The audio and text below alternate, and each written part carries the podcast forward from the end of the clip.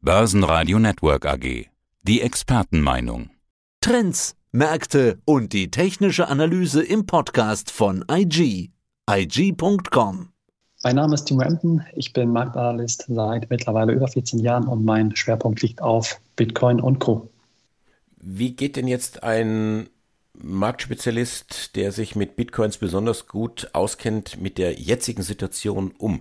Ich habe gedacht, äh, mich schüttelt's. Wir sind hier unter 40.000 Dollar und im November waren wir an den 70.000 Dollar beim Bitcoin. Was ist denn da los?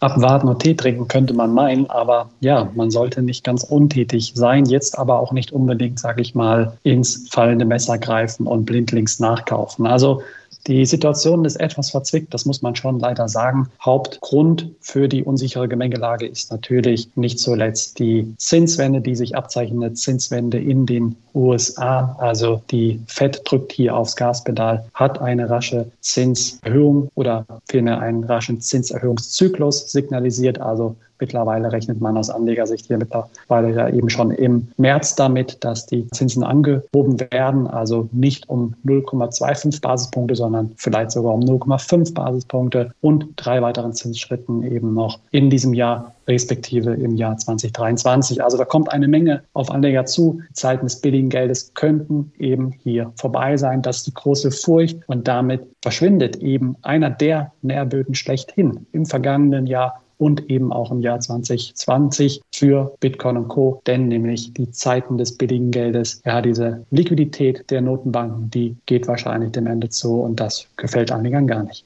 Kannst du das ein bisschen genauer erläutern? Was haben gestiegene Zinsen, was hat das mögliche Ende des billigen Geldes denn zu tun mit der Psychologie oder der Philosophie der Bitcoin-Jünger?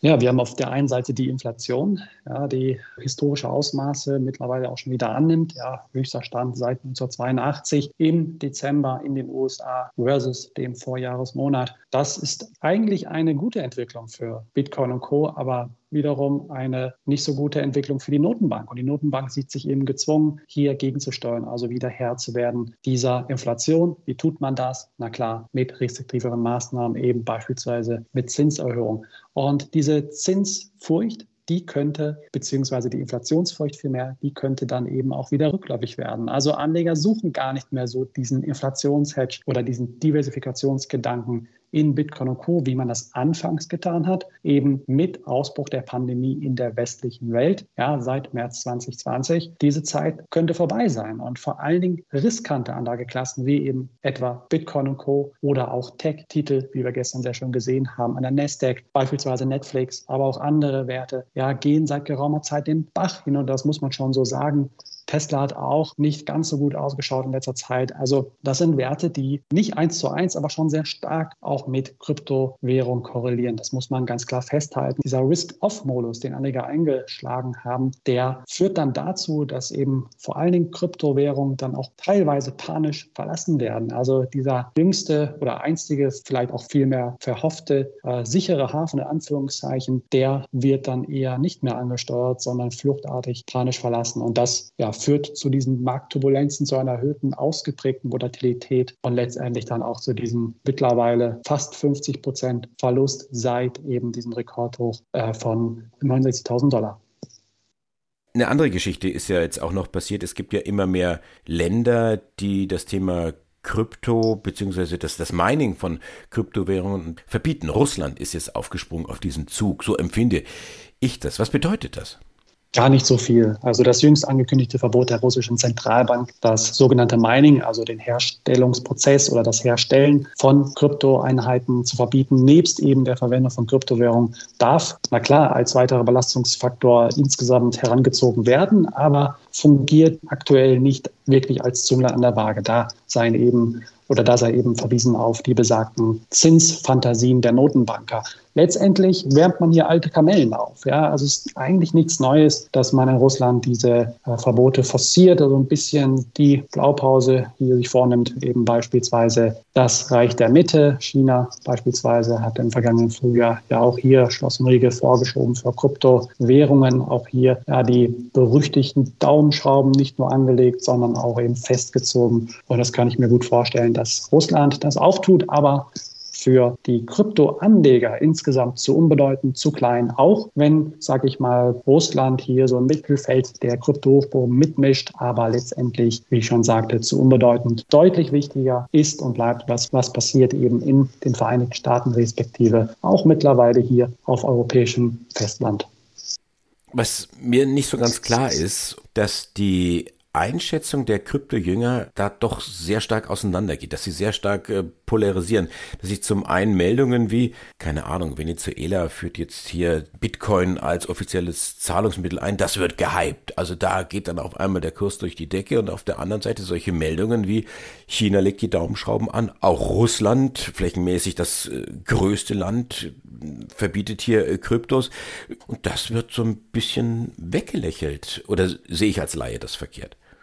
Ja, im vergangenen Spätsommer oder auch Frühherbst äh, war es El Salvador, welches das zentralamerikanische Land, welches hier den Bitcoin erstmals in den eigenen Reihen platziert hat als offizielles Zahlungsmittel. Das war natürlich insofern ein Riesending, da es ein sogenannter Pioniereffekt war. Letztendlich ist das mehr oder weniger auch ein großes Marketing-Ding gewesen. Ja, also die ganze Welt hat davon berichtet, von diesem historischen Ereignis. Letztendlich gibt es aber dann wiederum auch viele, vielleicht für den einen oder anderen wichtige Ereignisse Ereignisse, wie beispielsweise in Russland oder auch in Indien oder auch andere weitere Länder, die äh, Verbote anstreben von Kryptowährungen, wo man denken würde, dass das Ganze an hohe Bedeutung findet, aber letztendlich nicht am Markt irgendwie ankommt, vielleicht fast sogar ja ausgeblendet wird oder vergessen wird. Das ist immer die spannende Frage, was tatsächlich wichtig ist. Und letztendlich hat sich am Markt doch abgezeichnet, dass vor allen Dingen sehr wichtige Ereignisse, die im Vorfeld auch angekündigt worden sind, wie beispielsweise ein möglicher Bitcoin-ETF, also die Zulassung eines Bitcoin-ETFs in den USA oder beispielsweise die erstmalige Einführung eines oder des Bitcoins in einem Land als Bezahlmittel oder eben auch vor allen Dingen last but not least Tesla-Chef Elon Musk, welcher einen sehr großen Einfluss hat und wiederum natürlich auch die bereits genannte Zinspolitik der US-Notenbank Fed. Also das sind eher diese Hauptthemen, die Anleger auf dem Schirm haben sollten und kleinere Themen, die eigentlich größeres Gewicht tragen müssten, ja, wie beispielsweise mögliche Verbote oder eben auch Einschreiten wichtiger Notenbanken, Stichwort Regulierung, die interessiert Anleger gar nicht mal so. Und das ist sehr interessant zu sehen und sollte man auch hier aus Anlegersicht natürlich, wenn man hier mitmischen will, wenn man entsprechend reagieren möchte, auch dann wirklich so auf dem Schirm haben, klar.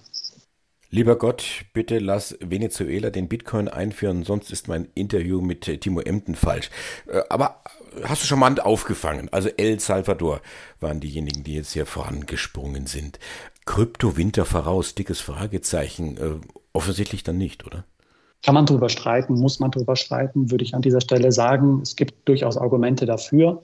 Nicht zuletzt eben die, ja, der Dauerbrenner natürlich, die Zinspolitik, also die Zinswende in den USA, muss ich hier natürlich wiederholt sagen, wiederholt nennen.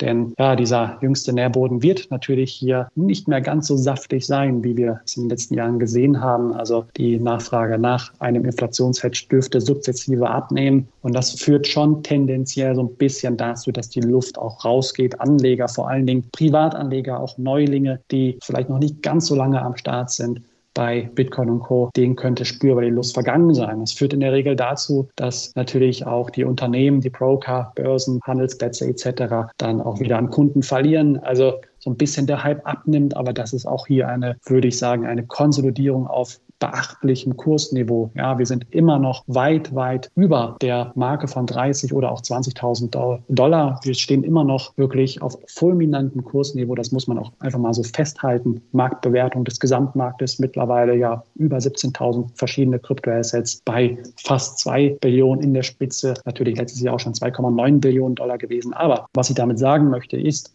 dass die Branche so ein bisschen jetzt nochmal ja, konsolidieren sollte, konsolidieren muss auf beachtlichem Kursniveau. Aber die Weichenstellung ja eigentlich im vergangenen Jahr klipp und klar war, das institutionelle Interesse ist da so groß wie nie. Privatanleger haben auch diesen Braten gerochen, wollen mitmischen, beispielsweise über einen Bitcoin-ETF oder auch anderen Produkten. Und eben auch die Regierung, die Regulierungsbehörden wollen natürlich auch ihren Kuchen abhaben nicht zuletzt sich an Steuereinnahmen natürlich hier beteiligen beziehungsweise diese abzapfen, aber auch Kryptoassets, was sehr wichtig ist, auf eine gesunde regulatorische Basis bringen. Also man möchte Kryptowährung, Kryptoassets hier natürlich regulieren, sie nicht wichtig verbieten, so wie China, sondern auch hier in einen regulatorischen Deckmantel oder nicht viel mehr Deckmantel, sondern einen Mantel umpacken, um diese auch natürlich für die breite Masse dann zugänglich zu machen, sicher zu machen und als seriöse Anlageklasse am Ende des Tages hier zu etablieren. Der Nährboden ist nicht mehr so saftig. Schuld ist die Zinswende der US-Notenbank. Timo Emden, zertifizierter Blockchain-Experte und Kryptospezialist, danke für dieses Interview. Ich danke dir sehr gerne. Soweit der Podcast von IG. Analysen, die Märkte, Charts und Webinare unter IG.com. Börsenradio Network AG. Das Börsenradio für Broker.